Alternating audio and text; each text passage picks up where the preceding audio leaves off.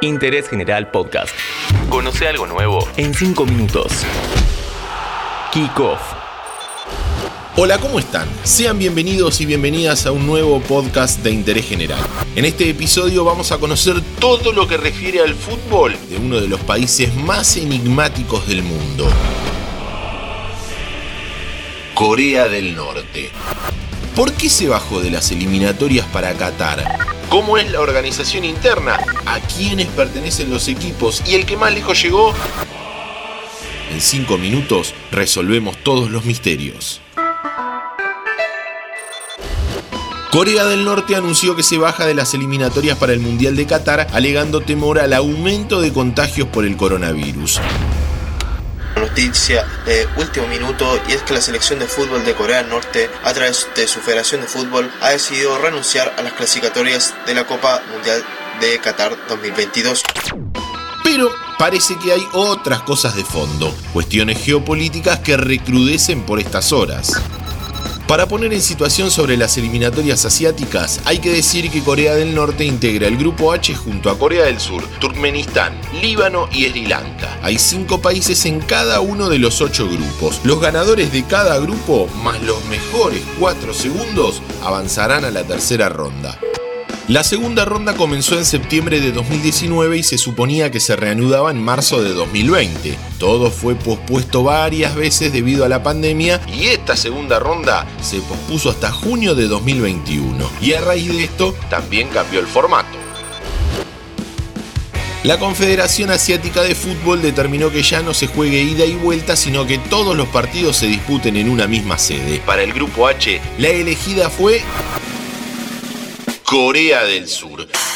Y acá aparece el primer punto. En junio de 2020, luego de dos años de tensa calma, Corea del Norte volvió a romper relaciones con la Corea del Sur. La baja parece tener más que ver con cuestiones políticas y diplomáticas que con un tema de salud. Pero al margen de lo que sucede a nivel internacional, ¿cómo es el fútbol a nivel interno? Como sucede con todo lo referido a dicho país, es muy poca la información que se tiene. La primera división, desde la temporada 2017-2018, se denomina DPR Corea Premier Football League y estuvo compuesta por 13 equipos. Ese año, por primera vez se jugó con el sistema de ida y vuelta. Todos los equipos pertenecen a dependencias del Estado, ya sean del ejército o algún ministerio. No existe la propiedad privada, para sostenerse necesitan financiamiento estatal. Si uno repasa los escudos que identifican a los equipos, va a encontrar similitudes muy marcadas en todos. El conjunto más popular y el más ganador es el 25 de abril. Es el equipo administrado por el ejército del país y sus futbolistas tienen asegurado un puesto en la milicia. El nombre se lo debe a la fecha establecida por Kim Il-sung como fundación del ejército. Fue el primer equipo norcoreano en participar en un campeonato internacional ya que disputó la Copa de Clubes de Asia 1985-1986. Después de la Copa de Clubes de Asia 1990-91, los equipos de Corea del Norte no participaron en ninguna competición de clubes asiáticos durante más de 20 años. En la edición 2014 de la Copa Presidente, organizada por la Confederación Asiática de Fútbol, el Rim Jong-soo fue el representante norcoreano y se convirtió en el primer equipo del país en llegar a una final internacional. Perdió el partido definitorio contra el Alcara Turkmen Turk University Ashgabat de Turkmenistán por 2 a 1.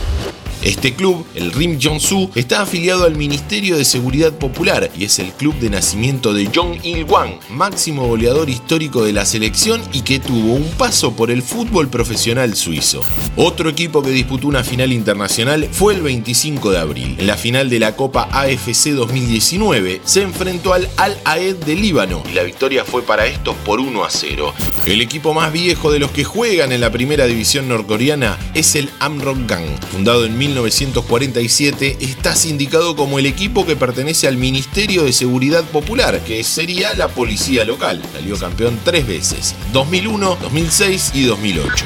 Antes de despedirnos hasta el próximo kickoff, les recomiendo el documental El Infiltrado, que se puede ver por la plataforma Netflix. Interés General Podcast. Encontrarnos en Spotify, en Instagram y en interésgeneral.com.ar.